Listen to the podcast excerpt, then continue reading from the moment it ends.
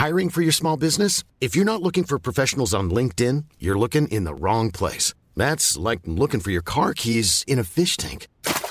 LinkedIn helps you hire professionals you can't find anywhere else, even those who aren't actively searching for a new job but might be open to the perfect role. In a given month, over 70% of LinkedIn users don't even visit other leading job sites. So start looking in the right place. With LinkedIn, you can hire professionals like a professional. Post your free job on linkedin.com slash people today.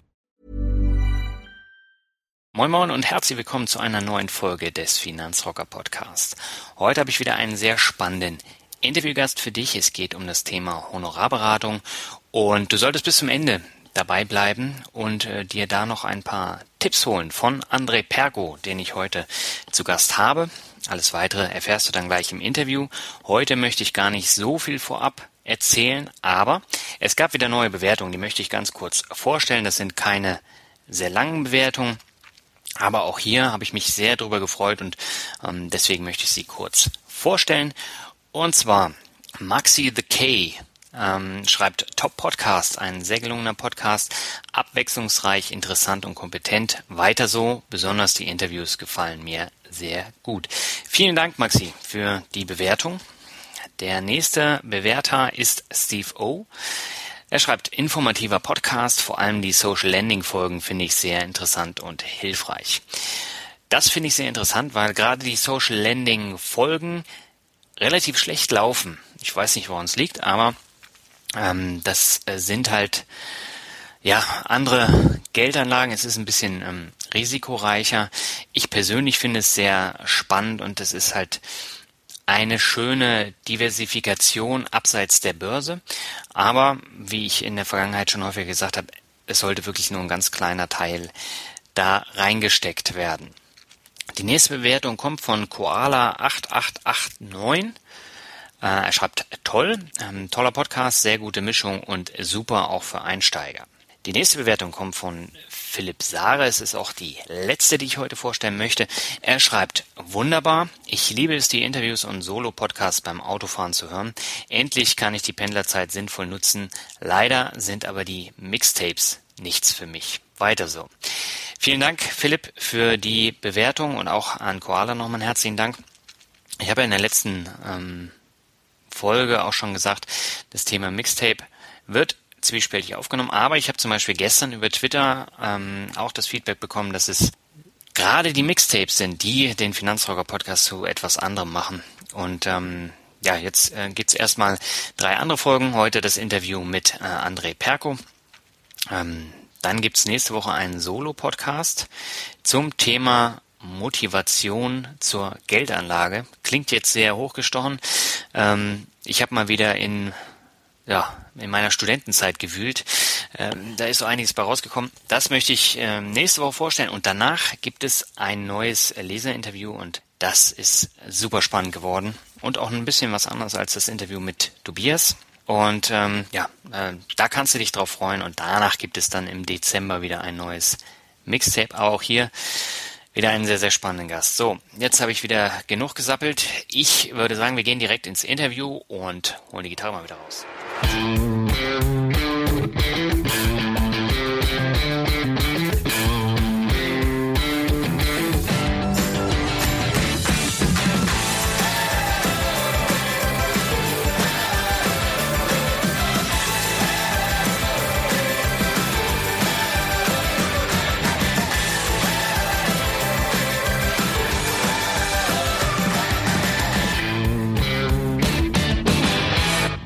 Hallo und herzlich willkommen zu einer neuen Folge des Finanzrocker Podcasts. Mein Name ist Dani Kort und heute geht meine Skype-Leitung nach Frankfurt. Dort sitzt André Perko. André ist ähm, Honorarberater und Finanzberater. Und ähm, das ist für mich ein sehr, sehr spannendes Thema, weil ich das ähm, in äh, einigen Artikeln auch schon angerissen habe, das Thema Honorarberatung, was sich ja grundsätzlich von der Bankberatung unterscheidet. Und ich möchte heute in diesem Interview auch so ein bisschen darauf eingehen, inwiefern sich das unterscheidet und wo man da Hilfestellung bekommen kann. Aber zunächst erstmal herzlich willkommen, André, im Finanzrocker Podcast. Alles klar bei dir? Ja, hallo, danke. Danke für die Einladung. Und ähm, ich möchte mich ähm, gerne kurz vorstellen. Also genau, ich bin der André Perko. aus Frankfurt am Main und ja, meines Zeichens Finanz- und Honorarberater und arbeite für die Finance Store GmbH. Mhm. Wir sind ein sehr kleines, inhabergeführtes Unternehmen, spezialisiert auf die Beratung von Privatkunden, sehr transparent gegen Honorar. Mhm. Jetzt habe ich das eben schon erwähnt. Es gibt einen äh, gravierenden Unterschied zwischen einem Honorarberater und einem Bankberater. Vielleicht magst du ja ganz kurz erklären, wo der wichtigste Unterschied liegt. Ja, sehr gerne. Also wir haben das Ziel, für ein fest vereinbartes Entgelt zu beraten, mhm. das wir im Vorfeld sehr transparent vereinbaren mit unseren Mandanten und damit haben wir ähm, Interessenskonflikte eigentlich im Vorfeld ausgeschaltet. Das heißt, wir werden nicht über Produktgeber oder dergleichen für, von unseren Mandanten, Kunden direkt. Das ist der große Vorteil. Mhm. Wenn man es ähm, mit einem kurzen Satz zusammenfassen möchte. Jetzt hast du ja gesagt, ähm, das ist alles sehr transparent, auch von den Kosten. Ähm, kannst du vielleicht mal ganz kurz sagen, wie teuer denn so eine grundsätzliche Beratung ist, damit man einfach mal fassen kann, wie viel man da mitbringen müsste? Ja, das ist eine gestellte Frage, die immer direkt am Anfang von all unseren Mandanten naturgemäß gestellt wird, weil man natürlich ein bisschen Sorge hat, in welchem Bereich man da liegt. Ja. Ähm, das ist auch eine, eine Sache, die man gar nicht so einfach beantworten kann. Und ich sage dann auch immer, naja, das kommt tatsächlich drauf an, je nachdem, wir machen das tatsächlich am Umfang fest. Ne? Es ist natürlich klar, dass ähm, ein kleines, schnelles Thema sicherlich ähm, mit einem niedrigeren Honorar verbunden ist, wie ein großes Vollmandat, wo wir mehrere Wäschekörbe ähm, an Unterlagen sichten und verarbeiten müssen. Mhm. Ähm, von daher halten wir das eigentlich so, ähm, damit man auch die Katze nicht im Sack kauft, ähm, halt, machen wir ein Kennenlerngespräch, yeah. ähm, das immer erstmal kostenlos vorgeschaltet ist, mhm. um sich gegenseitig kennenzulernen und um auch den Auftrag ähm, festzuzurren und auch eine Honorarnote nennen zu können. Und dann bemisst es sich in der Regel nach dem Zeitaufwand und den können wir einschätzen, wenn, wenn der Mandant mit seinen Unterlagen oder mit Wunsch bei uns vorspricht sozusagen. Es gibt natürlich einen Richtwert, ähm, auch von Kollegen, die natürlich auf Stundenbasis abrechnen und wir liegen da, denke ich, im bundesweiten Schnitt so irgendwo zwischen 100 und 200 Euro die Stunde mhm. ähm, netto. Okay, und was müsste ich denn einplanen, wenn ich jetzt mit meinen Unterlagen zu dir komme? Ähm, also der Versicherungsordner ist jetzt bei mir zum Beispiel nicht ganz so dick. Ähm, ich habe eine ja, fondgebundene Rentenversicherung, ich habe eine Haftpflichtversicherung, eine Knebel-Berufsunfähigkeitsversicherung, die an diese Rentenversicherung ähm, gedockt ist. Ähm, was würdest du denn schätzen, wie lange jetzt so ein erstes Beratungsgespräch dauern würde? Ja, man würde sicherlich ein, ähm, ein halbstündiges Kennenlerngespräch mit Unterlageneinsicht ähm, vereinbaren. Dann würden wir ähm, wenn die Unterlagen gut sortiert sind und vollständig, dann würden wir den Zeitaufwand schätzen. Ich würde mal sagen, ein bis zwei Stunden, ah, eher im Bereich zwei Stunden sollten bei dieser, dieser Anzahl von Verträgen vermutlich genügen, mhm. um, um das Analysegespräch zu führen mit anschließender Handlungsempfehlung. Mhm. Wie kann ich mir so ein Gespräch vorstellen? Ja, also wir analysieren sehr konkret die ähm, bestehenden ähm, Verträge oder aber auch neue Wünsche, die möglicherweise damit verbunden sind und ähm, zeigen dann hier Vor- und Nachteile auf und werden dann meistens eine Handlungsempfehlung aussprechen. Es kann natürlich sein, dass man schon sehr gut aufgestellt ist, dass zum Beispiel ähm, auch vielleicht gar nichts groß zu machen ist, wenn du jetzt zum Beispiel eine Berufsunfähigkeit hast, aber vielleicht an diversen Vorerkrankungen leidest, dann ist da ja meistens auch vielleicht gar nicht zu rütteln. Mhm. Ja, das ist immer äh, so ein bisschen problematisch mit dieser Berufsunfähigkeitsversicherung. Ähm, bei mir ist halt das Problem gewesen, dass ich die ja damals in einer Bankfiliale abgeschlossen habe im Zusammenhang mit meiner vorgebundenen Rentenversicherung und ähm, das tut mir heute noch in der Seele weh, dass ich das äh, gemacht habe. Und das war ja auch mit einer der Gründe, warum ich jetzt ähm, über dieses Thema Finanzen und Versicherungen blogge und warum wir jetzt auch dieses Gespräch führen. Und ähm, deswegen frage ich immer so genau nach, wie ich mir denn ähm, sowas bei dir vorstellen kann. Weil mhm. in der Bank ist es ja generell so, da wirst du erstmal Möbel gequatscht und ähm, wenn du dann schon keine Lust mehr hast, dann kriegst du schnell noch einen Kaffee und dann kommt der äh, Versicherungskollege und der ähm, quatscht dich dann auch nochmal voll nach dem Baukastenprinzip. Die Gespräche drehen sich meistens um das, aber nicht so um die wesentlichen Details, wie zum Beispiel Kosten, mhm. Leistung und ich glaube, hier ist dann auch ähm, der wesentliche Unterschied dann nochmal zum Bankberater oder zu dem herkömmlichen Versicherungsvermittler, wie auch immer wir diese herkömmlichen Verkäufer betiteln wollen. Mhm. Die finanzieren sich letztendlich über eine Provision oder eine Courtage, die meistens in solchen Bruttoverträgen beinhaltet ist. Mhm. Wir arbeiten da eigentlich überhaupt nicht in diese Richtung, sondern wir werden durch das, dass wir vom Kunden bezahlt werden, haben wir im Nachgang eigentlich immer auch die Möglichkeit, auf Tarife im Versicherungsbereich beispielsweise zuzugreifen, die netto basiert sind, mhm. die also keine vertrieblichen Abschluss oder sonstige Kosten beinhalten. Mhm. Dadurch ergibt sich meistens ein sehr, sehr großer Mehrwert für dich als Kunde, mhm. der sich dann ja in bare Münze sozusagen auszahlt.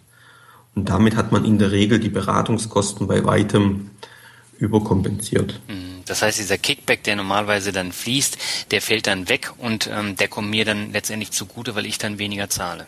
So ist das. Mhm. Ganz genau so ist das. Wir vereinnahmen überhaupt nichts von den Produktanbietern, sondern ähm, vermitteln also wirklich nackte Verträge ohne jegliche vertriebliche Kosten. Mhm weil wir uns ja ausschließlich von, von unseren Mandanten vergüten lassen wollen. Und es ist natürlich ganz klar, wenn du jetzt da irgendwie einen Sparvertrag hast oder irgendwas für die Altersvorsorge, dass da eine ganze Menge erstmal für die Anbieter und für die Vermittler abgeht. Und das rechnet sich meistens. Ne? Es ist eigentlich ganz einfach, ähm, durch die niedrigere Kosten führt es letztendlich zu einer etwas höheren Rendite. Hm. Wo liegen denn deine Schwerpunkte?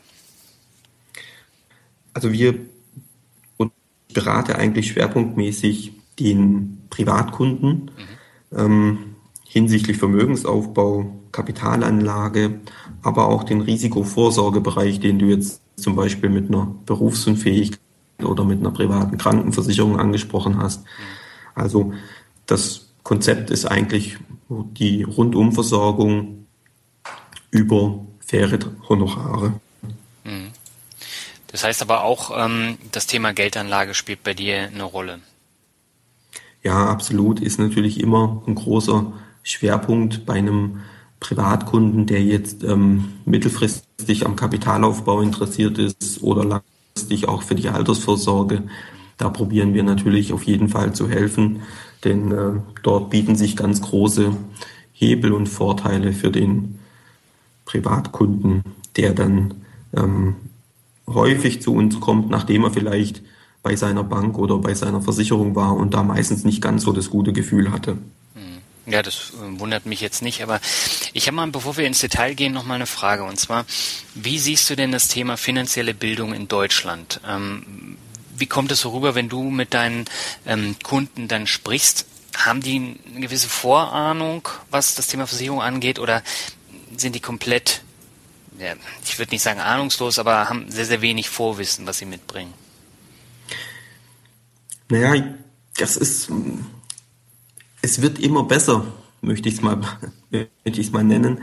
Ähm, wir haben also die letzten Jahre deutlich mehr Transparenz, glaube ich, und auch mehr Aufklärung weil die Kunden sehr gut vorin, sich sehr gut vorinformieren eigentlich mhm. ähm, und manchmal eigentlich auch vielleicht nur, nur noch die Bestätigung ähm, dessen haben wollen, was sie tatsächlich im Internet zum Beispiel gefunden haben von einem Fachmann.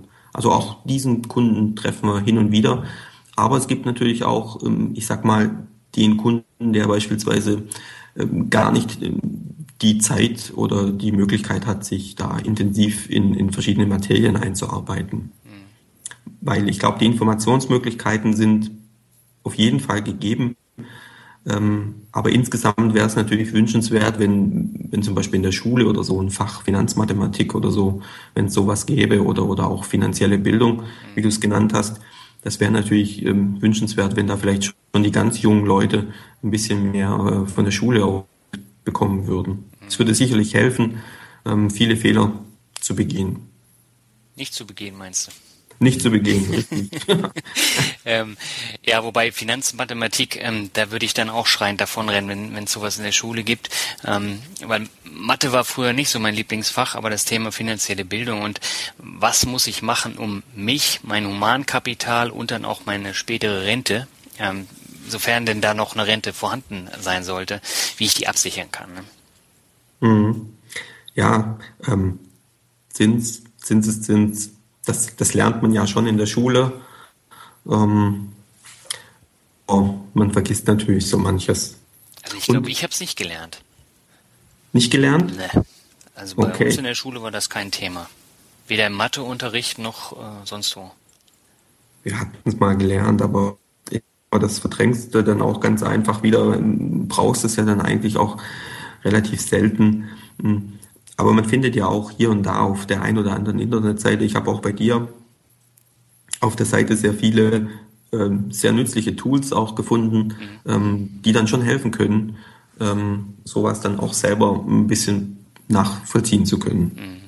Das Lustige ist ja, du hast einen ähm, Artikel von mir kommentiert und daraufhin habe ich dich ja mal gegoogelt und habe dich dann angeschrieben und äh, du hast, glaube ich, den Artikel zur Rente kommentiert. Ja, richtig. Ich glaube, da ging es darum, um die Vorteilhaftigkeit bestimmten Formen. Ähm, ich meine, ich habe dann nur mal angemerkt, ähm, weil das ist ja mein, mein, mein tägliches Business sozusagen. Ähm, das ist eine relativ komplexe Materie, weil man eigentlich erstmal schauen muss, wie ist man eigentlich aufgestellt heute, in der Zukunft, was hat man zu erwarten? Und wie sieht es in der Sparphase aus? Oder dann aber auch später in der Rentenphase, ähm, weil natürlich sehr viel steuerlich oder auch von der Sozialabgabenseite hineinspielt. Und man muss tatsächlich immer beide Seiten bewerten, finanzmathematisch, und dann kann man auch meistens eine sehr gute Aussage darüber treffen, was jetzt optimalerweise zum Beispiel für den Vermögens- oder Altersvorsorgeaufbau geeignet ist. Mhm. Ja. Worauf kommt es denn bei der Vermögensbildung besonders an? Ja, ich würde sagen, sicherlich ähm, auf die Rendite, Risiken, die man bereit ist einzugehen, ähm, Kosten vor allem. Mhm. Ähm, man hat ja sehr viele Anbieter, Produktkonstellationen etc. Aber auch das Anlagevehikel oder sagen wir es mal so, der Anlagemotor, mit dem man vorsorgen möchte, ist, glaube ich, auch oder sparen möchte, ist natürlich ein wichtiges Thema. Ja, möchte ich setzen, möchte ich mehr in Aktien gehen? Ähm, wie bin ich da persönlich dazu eingestellt oder aufgestellt? Ja, es ist immer auch ein Stück weit ähm, individuelle Entscheidung eines jeden Sparer, ähm, wie, er, wie er sparen oder vorsorgen möchte. Es ist immer ein bisschen schwierig, da pauschal zu sagen, eines ist besser wie das andere. Ähm, wir halten es da immer nur so, wir wir sagen, wie es ist und können ein bisschen unterstützen, Hilfestellung geben, erklären, Vor- und Nachteile darstellen. Und dann muss jeder im Prinzip ein bisschen mit sich selber ausmachen, auf welches Pferd er setzen möchte. Das heißt, ähm, du erklärst den Leuten, was ist eine Aktie, was ist ein Fonds und was ist ein ETF und dann kann ich selber entscheiden, in welche Richtung ich gehen möchte oder ob ich das denn zum Beispiel mit einer fondgebundenen Rentenversicherung ähm, koppeln möchte. Ja, richtig. Das eine schließt das andere nicht aus, also die vorgebundene Versicherung oder der reine Vorsparplan. Beides hat Vor- und Nachteile, steuerlich zum Beispiel. Ähm, wichtig ist eigentlich, wie wirkt es im Gesamtkontext? Ja, was habe ich denn für ein Ziel, was ich damit erreichen möchte? Möchte ich eher mittelfristig auf ein bestimmtes Investitionsziel hinsparen oder möchte ich eher langfristig für die Altersvorsorge und dann macht natürlich so ein Versicherungsmantel möglicherweise ähm, Sinn. Und dann muss ich mir natürlich Gedanken machen, mit welchem Motor möchte ich eigentlich dahin kommen. Ja, ist das eine klassische Versicherung, so in Deutschland kennt, Lebensrentenversicherung, möchte ich ähm, vielleicht eher auf aktive Fonds oder passive ETFs setzen. Auch da gibt es natürlich ähm, Vorteile. Mhm. Ähm, welche Versicherungen sind denn nötig, um gut abgedeckt zu sein? Was würdest du denn sagen? Das sind ja meistens ähm, ähnliche Antworten. Ich habe in diesem ähm, Podcast ja auch schon mal ein Interview gehabt, wo es dann eben um die nötigsten Versicherungen geht. Was würdest du denn sagen, welche Versicherung müsste man abgeschlossen haben? Du hast tatsächlich ja schon im Laufe unseres Gesprächs die zwei wichtigsten, glaube ich, genannt. Ähm, die private Haftpflicht, mhm. die Berufsfähigkeit ist sicherlich dann äh, direkt zu nennen. Jemand, der die Möglichkeit hat, sich privat zu versichern, sollte darüber nachdenken und sich mal gründlich informieren, um da eine Entscheidung treffen zu können. Das ist mhm. jedem geeignet. Und dann geht es im Prinzip weiter. Ähm, wie wohne ich? Wie lebe ich? Ähm, welche Risiken habe ich? Eine Hausratversicherung, eine Rechtsschutzversicherung möglicherweise. Und das sind so die Basics. Und dann äh, muss man schauen, wie sind die persönlichen Lebensumstände? Ja, habe ich Familie? Bin ich der, der ähm, alleinige Verdiener? Macht möglicherweise eine Risikolebensversicherung für den Todesfall Sinn, um die Familie, Kinder, Hinterbliebene abzusichern. Bin ich Besitzer eines Eigenheims, habe ich natürlich nochmal ganz andere ähm, notwendige Versicherungen zu tragen. Sehr viel mehr gibt es für eine Privatperson auch schon fast gar nicht mehr. Ne? Mhm. Ja, das kostet natürlich auch alles Geld. Ne? Also, ja, ist richtig. Da muss man dann schon vorher überlegen. Ähm, lass uns nochmal auf das Thema ähm, zu sprechen kommen, was in Deutschland das absolute Thema Nummer eins ist, vor dem Vermögensaufbau, nämlich das Thema Immobilien. Ähm, ich glaube, ihr beratet bei Finance Store auch äh, zu diesem Thema, Bausparvertrag und sowas. Ähm, wie lege ich denn an, wenn ich eine Immobilie finanzieren möchte? Worauf muss ich da achten? Hm. Ich glaube, das ist auch eine Frage, wie sicher soll mein Zahlungsstrom sein? Mhm. Ja, wenn ich zum Beispiel einen Kunden habe, der da sehr großen Wert drauf legt, bietet sich selbstverständlich ein Bausparvertrag an. Dort habe ich sehr sichere Zahlungsströme, sowohl in der Ansparphase als auch später in der Entschuldung. Ähm, das ist natürlich ein Modell, ähm, das in Frage käme oder aber auch die Sicherung zukünftiger günstiger ähm, Darlehenszinsen. Dafür ist es sicherlich geeignet. Ansonsten gilt es natürlich, ähm, Kapitalaufbau, wenn man den jetzt noch nicht finanzieren kann oder möchte, ähm, den dann einfach auf herkömmlichen Weg voranzutreiben, um möglicherweise in der Zukunft mehr Eigenkapital zur Verfügung zu stellen. Wir haben natürlich eine sehr günstige ähm, Zinslandschaft, sodass natürlich zum Beispiel hier bei uns im Rhein-Main-Gebiet sehr viele Immobilien nachgefragt werden, Viele Leute würden gerne finanzieren, aber ähm, wir haben so ein bisschen das Problem, wir haben wenig ähm, Angebot. Ja gut, das hast du in den Großstädten ja meistens. Ne? Also ob das mhm. München ist, ob das Hamburg ist oder Frankfurt, ähm, da ist der Markt natürlich sehr eng. Ja, das ist absolut so. Ähm, von daher stellen viele natürlich auch den, den Wunsch etwas zurück oder, oder schauen, nach, einer günstigen, nach einem günstigen Objekt. Aber prinzipiell gibt es dort, glaube ich, nicht die, ähm, die eierlegende Wollmilchsau gibt es sicherlich nicht in dem Bereich. Ähm, es ist traditionell Sparen, Vermögensaufbau, ähm, um dann vielleicht später ähm, den Wunsch zu realisieren. Mhm. Aber ähm, wenn die Leute dann stattdessen, statt jetzt äh, einem Bausparvertrag, ähm, eine, eine Versicherung abschließen für die Zukunft, dann müssen die das natürlich auch relativ lange durchhalten. Und wenn sie dann zwischendurch eine Immobilie finanzieren wollen, dann wird es natürlich eng. Nee, eben genau nicht. Mhm. Nicht zwingend. Ja, ähm, das war oder ist so im Bereich, ich sag mal, der herkömmlichen teuren Versicherungen. Da hast du natürlich das Problem, dass du die länger durchhalten musst, weil du hast einen relativ hohen Kostenblock, ja. Kostenfaktor.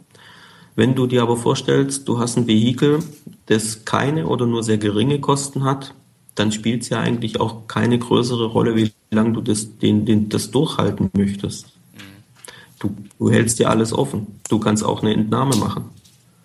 Das ist unter anderem der Vorteil, wenn du mit solchen Nettoverträgen arbeitest, wenn du mit einem Honorarberater zusammenarbeitest, da hast du dann nicht mehr diese Zwänge, dass du solche Verträge sehr lange Zeit durchhalten musst und vielleicht auch gar nicht schaffst. Hm. Ja, ich ähm, frage auch deswegen nochmal nach, wenn ich jetzt zum Beispiel passiv anlege und ähm, schön spare und nach 15 Jahren dann feststelle, oh, ich möchte doch lieber ein Haus. Ähm, ich verkaufe jetzt meine ganzen ETFs, ähm, die ich mir äh, gekauft habe. So, und dann sind die Märkte aber ganz weit unten. Und dann ähm, muss ich ja verkaufen, wenn ich mir unbedingt ein Haus besorgen möchte. Und dann verliere ich natürlich Geld. Das ist richtig. Deswegen bieten wir ähm, über die des Sparprozesses zum Beispiel auch eine, eine kontinuierliche Betreuung und Beratung an, mhm. wo es dann natürlich auch um solche Aspekte geht wie Absicherung ähm, bestehender Gewinne möglicherweise oder was passiert, wenn die Märkte nach unten gehen, ähm, ich dann aber dringend möglicherweise das Kapital brauche. Also da muss man sich natürlich ähm, verständigen, wie die Zielsetzung ist, wie, wie weit darf das Risiko gehen, baut man Sicherheitsmechanismen ein oder irgendwelche Garantien. Ähm, das lässt sich eigentlich ganz gut darstellen. Mhm.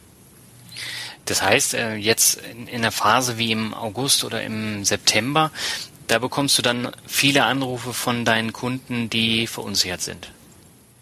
Ja, auf jeden Fall. Ähm, das ist auf jeden Fall so. Ich glaube, ähm, und da ist es dann ganz gut, einen Berater vielleicht an der Seite zu haben, der einem den ein oder anderen Tipp oder die Empfehlung geben kann, wie man sich vielleicht richtig verhält mhm. oder vielleicht auch manchmal eben gerade nicht verhält. Ähm, ja, denn das Verhalten ist doch eher zyklisch mhm. und man soll es vielleicht eher pro äh, antizyklisch machen. Ne? Und das heißt, die Volkswagen-Anleger, die haben dann Sturm geklingelt. Ja, wo wir ähm, vom Risiko her ähm, eigentlich keine Aktienempfehlungen aussprechen. Okay. da wäre das Risiko dann doch ein bisschen zu groß. Ähm, also wir arbeiten da ausschließlich auf ETF oder Fondsbasis, mhm. einfach um hier mehr zu diversifizieren, einfach die Risiken ein bisschen zu streuen und ähm, hier ein, ein, ein Portfolio von Einzeltiteln, das machen wir nicht. Mhm. Okay. Wir haben auch Braucht denn der Anleger eine Riester- oder Rürup-Förderung oder ist es besser, komplett eigenständig dann anzulegen und dann bei Bedarf bei, bei dir nachzufragen? Ja, also diese ähm, Produktkategorien Riester, Rürup ähm, haben natürlich sehr große Vorteile steuerlich gesehen, mhm. Ähm, die für viele Einkommensgruppen natürlich sehr interessant sind und deswegen durchaus gerne gemacht werden. Ähm, ob sie denn jetzt der reinen Investmentanlage zum Beispiel ähm, vorzuziehen sind. Tatsächlich ähm, kann man finanzmathematisch ganz gut ähm, ausrechnen, wenn man die Gesamtsituation ähm, des Kunden kennt. Ja, wenn, wenn ich weiß, wie Einkommen, welche Renten sind zu erwarten, dann kann man eigentlich sehr gut beurteilen, welche Form die geeignetste ist. Mhm. Weil alle Formen haben Vor- und Nachteile, steuerlich gesehen. Ähm, und, ähm, das kann man dann ganz gut darstellen. Und dann, das ist die eine Seite, ich kann es mathematisch berechnen, aber natürlich kommen bei solchen Geschichten dann natürlich auch individuelle Anforderungen dazu, ja. Mhm. Wenn du jetzt zum Beispiel sagst, naja, ich möchte vielleicht in fünf Jahren eine Immobilie finanzieren, dann kannst du natürlich keinen Rürup-Vertrag machen, weil da kommst du nicht mehr an das Kapital ran. Da also ist es eine Frage. Genau, dann ist es eine Frage, wie flexibel möchte ich auch sein? Mhm. Muss ich auf das Kapital zugreifen? Möchte ich das tun? Vielleicht verändern sich ja auch meine Zielvorstellungen. Vielleicht ähm, möchte ich nicht mehr fürs Alter sparen, sondern eine Immobilie finanzieren. Mhm. Ist es bei Rürup nicht möglich, dann scheiden natürlich manche Sachen von vornherein aus. Mhm. Ja, ich stand ja äh, vor fünf Jahren war das ähm, auch vor der Frage, schließe ich jetzt eine, eine Riester-Förderung ab oder dann eben eine weitaus flexiblere, ähm, vorbasierte Rentenversicherung. Und ähm, da habe ich mich ja für die Flexibilität entschieden. Ähm, leider Gottes war das dann aber auch ein Knebelvertrag, weil du ja dann einen Abschlag zahlen musst, wenn du es innerhalb der ersten zwölf Jahre ähm, verkaufst, beziehungsweise dann damit aufhörst. Und ähm, das bist du ja dann letztendlich doch nicht so flexibel, wie dir das verkauft wird.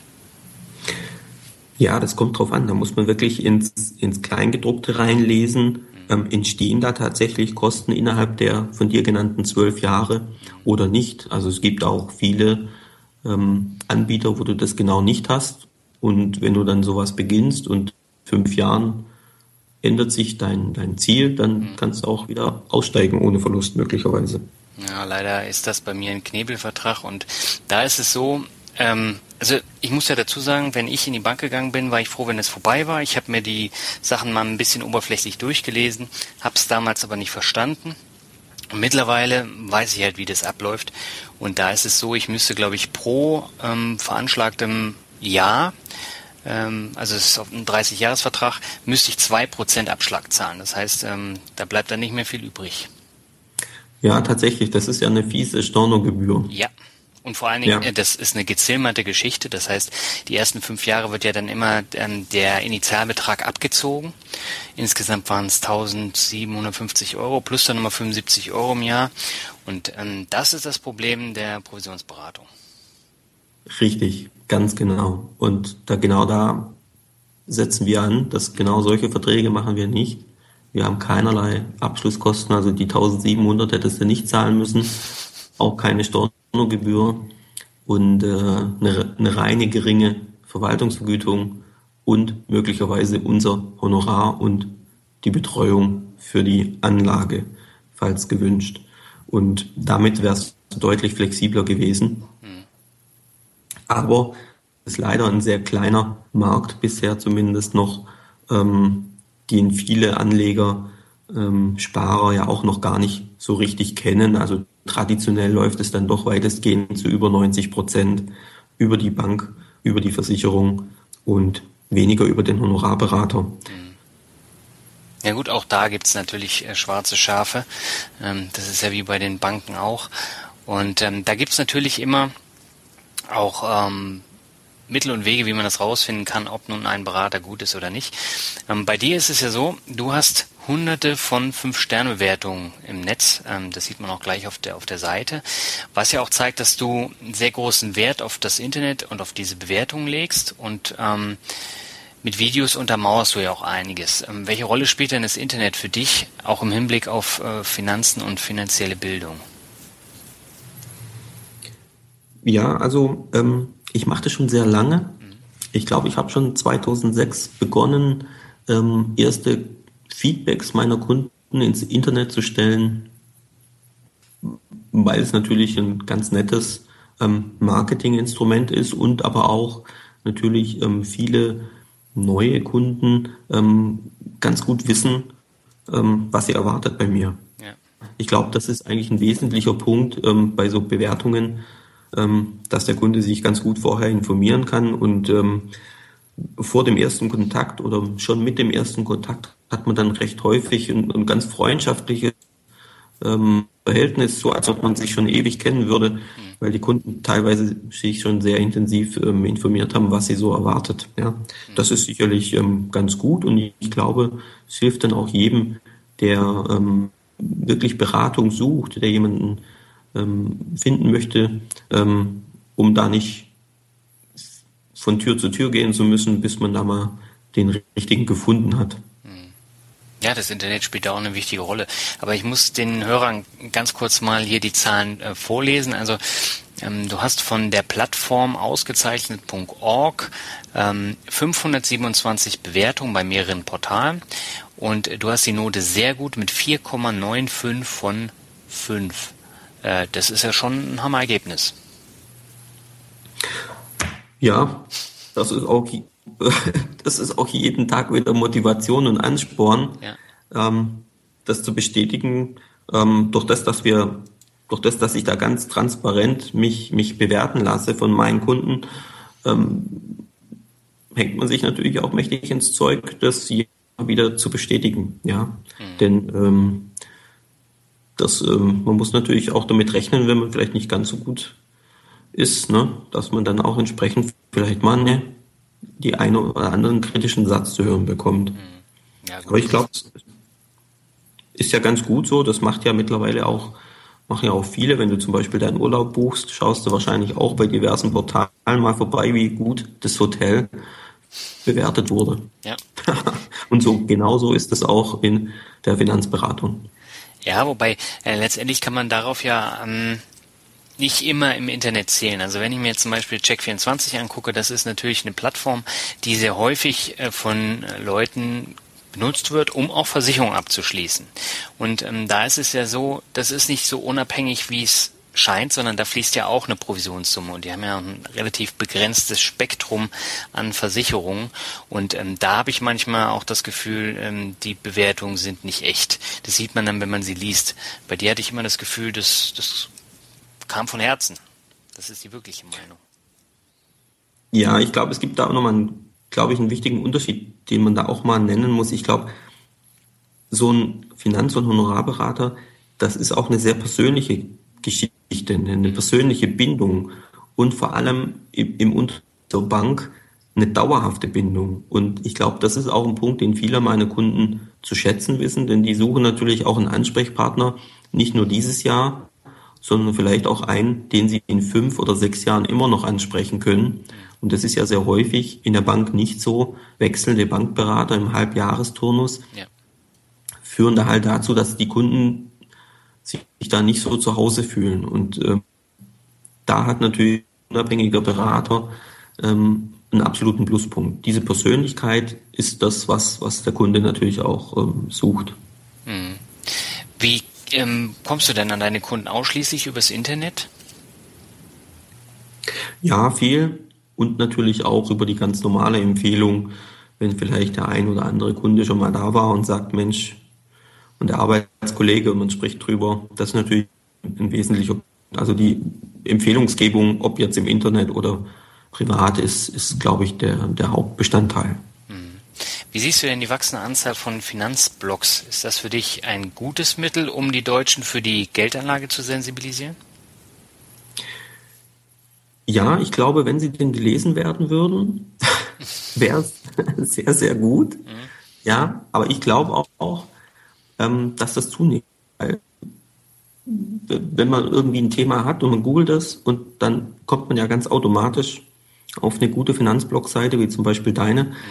Und ähm, hat dann genau das passende Thema, wo, worüber man sich gerade informiert. Von daher glaube ich, ist es auf jeden Fall sehr, sehr hilfreich, um, um die Suche im Internet nach einem bestimmten Thema ähm, darzustellen, ja. Hm. Das heißt, du guckst dich da auch immer mal wieder um. Ja, absolut. So habe ich dich auch gefunden. Ähm, ich weiß nicht mehr genau, was, was es war. Und da kam ich auf deine Blogseite und da, da, da ging es um das Thema. Und das fand ich sehr interessant, habe das gelesen und dann habe ich ja auch im Anschluss dann noch einen Kommentar ähm, hinterlassen zu dem Thema. Hm. Ja, dieser Artikel, der ist sehr erfolgreich bei Google. Ähm, äh, wenn du da mehrere Wortkombinationen eingibst, also ähm, wie viel Geld Rente, das sind so die Schlagwörter, dann bin ich auf Platz eins, zwei oder drei. Ja. Und ähm, das war auch, ich glaube, mein zweiter Artikel, den ich für den Blog ähm, geschrieben habe. Und da habe ich täglich einige Dutzend, die über diesen Artikel oder über diese Schlagwörter dann kommen. Mhm. Ja, und von daher ähm, helfen solche Blogs auf jeden Fall ungemein weiter, ähm, um da die Interessierten ähm, irgendwo im, im, im Wissensdurst ähm, ja, zu befriedigen, ja, zu einem bestimmten Thema. Und von daher helfen diese Blogs auf jeden Fall viel, viel weiter. Wie wichtig sind Social Media in deinen Augen? Das ist ähm, Social Media ist ja ein weiter Begriff. Bewertungen gehören im weitesten Sinne dazu, mhm. ähm, aber auch natürlich Twitter, Facebook und Co. Ähm, es ist relativ, ja, viel zu lesen. Ähm, um dann vielleicht genau die passenden Inhalte zu finden, die man vielleicht ähm, braucht. Ähm, es wird halt viel, ja, viel auch unqualifiziert ähm, an Meinungen abgegeben, ja. ähm, was es nicht erleichtert. Ich, ich, ich glaube, es spielt in der Finanzberatung eine untergeordnete Rolle. Vielleicht bei dem einen oder anderen, der sich unbedingt vielleicht so, ja, so schwarmmäßig orientieren möchte. Mhm. Ähm, ich, ich meine, es ist ein bisschen überbewertet. Wobei du ja hier auch teilweise richtig, äh, richtig coole Tweets hast. Einen muss ich mal vorlesen, das ist hier der letzte, der ist ganz oben. GDV schätzt rund 600 Millionen Euro Schäden im neuen James Bond. Zum Glück nicht unser Kunde. da muss man schon ja. lachen. Ich fand es auch lustig. Ähm, ja, der Gesamtverband der deutschen Versicherungswirtschaft hat es nach, nach Filmansicht wohl geschätzt, was da an Schäden entstanden ist. Und das fand ich dann doch recht lustig, ähm, wenn man bedenkt, stell dir vor, James Bond ist dein Kunde und er fährt die ganzen Autos zu Schrott ähm, oder hat bei dir irgendwelche Häuser versichert ja. ähm, und dann ruft er an. Ja, also das ist schon ganz lustig. Damit kann man dann ja auch immer ganz gut spielen. Ja, absolut. Es macht ja auch Spaß. Also ich, ich sehe es eher mehr so als ähm, kleiner Austausch, ähm, kleine Anekdoten aus dem beruflichen Alltag oder kleinere Fachthemen, ähm, wo ich dann hin und wieder mal ähm, einen kleinen Satz poste. Ich habe jetzt noch eine letzte Frage, bevor wir zum World Shuffle kommen. Und zwar, was hältst du denn von diesen ganzen Fintech-Unternehmen, die immer mehr auf den Markt drängen und auch viele junge Leute ansprechen? Ist das für dich jetzt Konkurrenz? Sind das überflüssige Kopien oder ist es vielleicht sogar eine tolle Bereicherung? Also auf dem aktuellen Stand glaube ich überhaupt keine Konkurrenz. Mhm. Es wird da ja eigentlich versucht, in die Geldflüsse der Verträge hineinzukommen, aktuell von vielen Fintechs. Die probieren natürlich ähm, bestehende Verträge etc. für sich zu gewinnen, um daraus aus den vertrieblichen von den vertrieblichen Provisionen, die da beinhaltet sind, zu profitieren. Aber eine echte Beratung ähm, bieten diese Apps derzeit. Ähm, und von daher ist es jetzt keine direkte ähm, Konkurrenz und auch zukünftig wird ein persönlicher ähm, Finanzberater oder Honorarberater auch nicht in, in, in vollumfänglich ähm, ersetzt werden können. Mhm. Ja, aber für einfachere Bereiche gibt es ja heute schon die Vergleichsportale. Da ist es sicherlich möglich. Aber ein Großteil ähm, ist natürlich auch Empathie, Gefühle, Stimmungen. Und das lässt sich natürlich über eine App zumindest auf dem aktuellen Stand der Technik noch nicht ganz so gut abbilden. Mhm.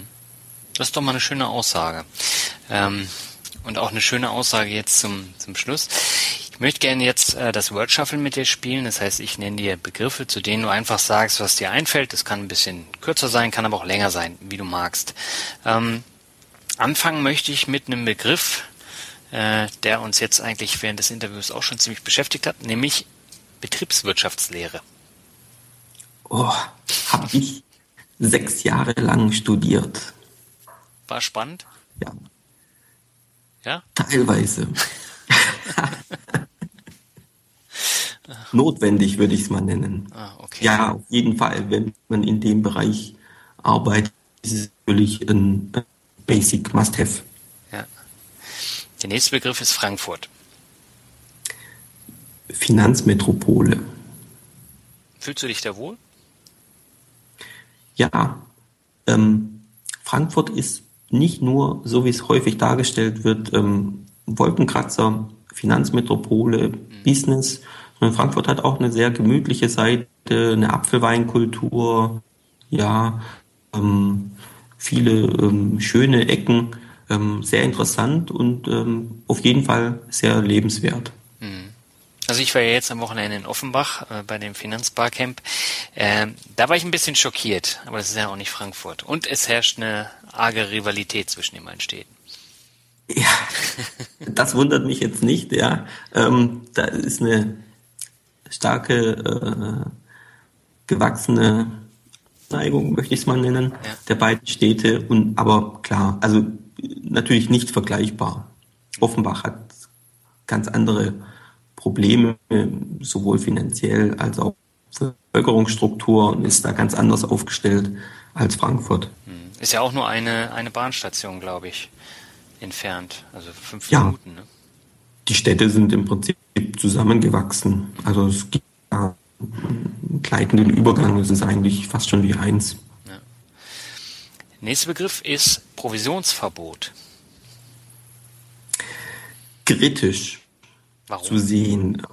Häufig fordert ähm, aber Honorarberatung und Provisionsberatung ist keine Schwarz-Weiß-Malerei. Ähm, man muss aufpassen, dass man mit einem Provisionsverbot vielleicht nicht auch die negativen Aspekte ins Land holt, mhm. ähm, wie sie zum Beispiel in England ähm, herrschen, dass man, dass weite Kreise der Bevölkerung sich vielleicht gar keine Beratung mehr leisten können. Also es ist immer eine Frage der Qualität die Beratung, aber nicht der Vergütung. Mhm. Ja, es gibt gute und schlechte Honorarberater, es gibt gute und schlechte Provisionsberater. Es ist eine Frage der Vergütung und die sollte doch bitte selber für sich entscheiden, wie er das möchte mit seinem Berater. Mhm. Aber in England ist es ja zum Beispiel so, dass da die Fintech-Unternehmen ordentlich Zuwachs bekommen haben durch dieses Provisionsverbot.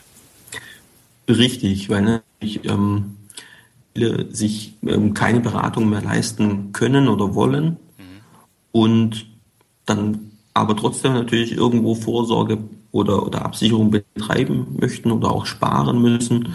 Und die Frage, wie mache ich es dann? Und dann bietet natürlich ein Fintech-Unternehmen vielleicht eine schlanke und günstige Lösung an. Also für, für standardisierte Prozesse, Beratungen äh, auf jeden Fall natürlich geeignet. Aber die Frage ist, wollen das alle? Ist das gut? Das man, wird sehen. Ja, weil wir hatten jetzt auch auf dem Finanzbarcamp die Frage, wo war das äh, Robo-Advisor? Und ähm, da ging es halt auch darum, dass ähm, diese Unternehmen bisher kaum Vermögen eingesammelt haben. Ähm, da entstehen immer mehr und immer mehr und der Kuchen wird immer kleiner, aber ähm, das Geld, das fließt eher nicht dahin. So kam es rüber jetzt äh, in der Diskussion. Zu den Fintechs? Ja, zu den äh, Robotweisern, ja. Mhm. Ich, ich glaube, da stehen wir gerade erst am Anfang und wir müssen das mal, glaube ich, mit einem Abstand von ein, zwei Jahren mal sehen, wie sich da der Markt entwickelt hat. Momentan sind wir so in einer Art Phase. Jeder und alles probiert da momentan auf den Zug aufzuspringen. Ja. Ähm, aber so Themen haben wir ja immer wieder. Und am Ende stellen wir fest, dass doch nicht alles so gekommen ist, wie wir es uns gedacht haben. Also von daher sehe ich das mal ganz entspannt. Mich, mich wird es in fünf Jahren immer noch geben und in zehn auch. Ja. Ähm, und dann schaue ich mir das nochmal an, in welche Richtung sich das entwickelt hat. Ich werde demnächst auch mit einer eigenen App an den Start gehen. Also von daher ja auch dabei. Aha, was wird das für eine App sein? Ja, das wird eine App sein, wo dann auch meine Kunden die Möglichkeit haben, ähm, Vertragsverwaltung etc. auf dem Smartphone zu haben, ähm, Anfragen zu stellen etc. etc. Ja, nur gepaart mit Beratung.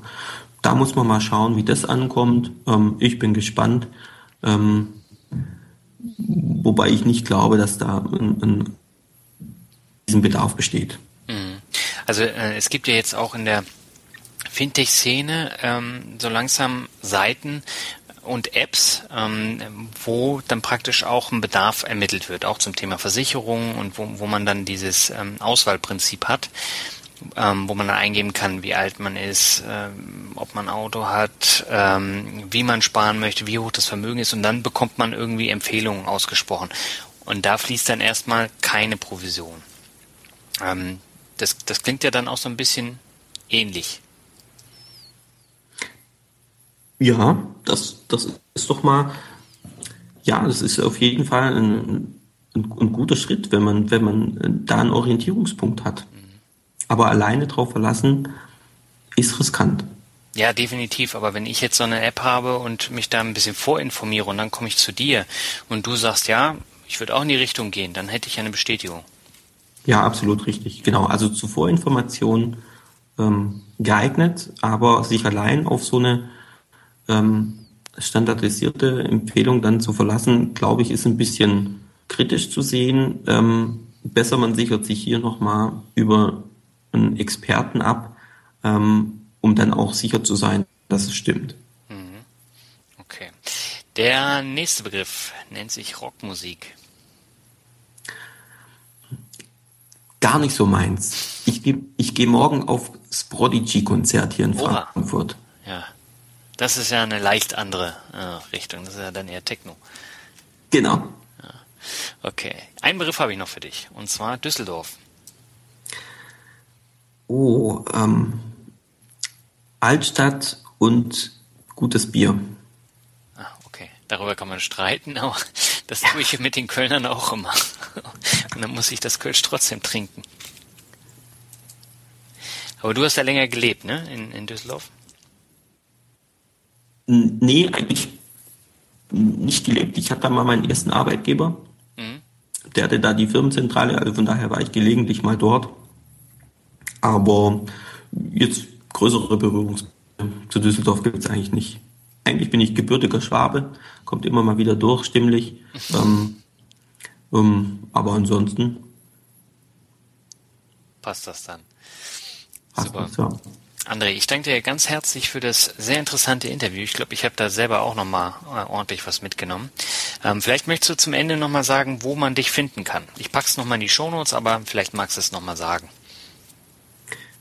Man findet mich im Internet unter www.financedoor.de ähm, wie die Finanztüre und dort findet man, glaube ich, alle Informationen und kann da ganz einfach mit mir aufnehmen. Okay. Das werden mit Sicherheit auch einige Leute tun. Ich glaube, da bin ich von überzeugt, einfach um mal auch so ein gewisses Gefühl, für das Thema ähm, Honorarberatung zu bekommen und äh, auch mal den Kontrast zu testen zum Thema Bankberatung. Ja, in diesem Sinne, hab vielen Dank und dann wünsche ich dir noch einen schönen Abend. Mach's gut. Wünsche ich dir auch, Daniel. Danke. Vielen Dank. Ciao. Ciao.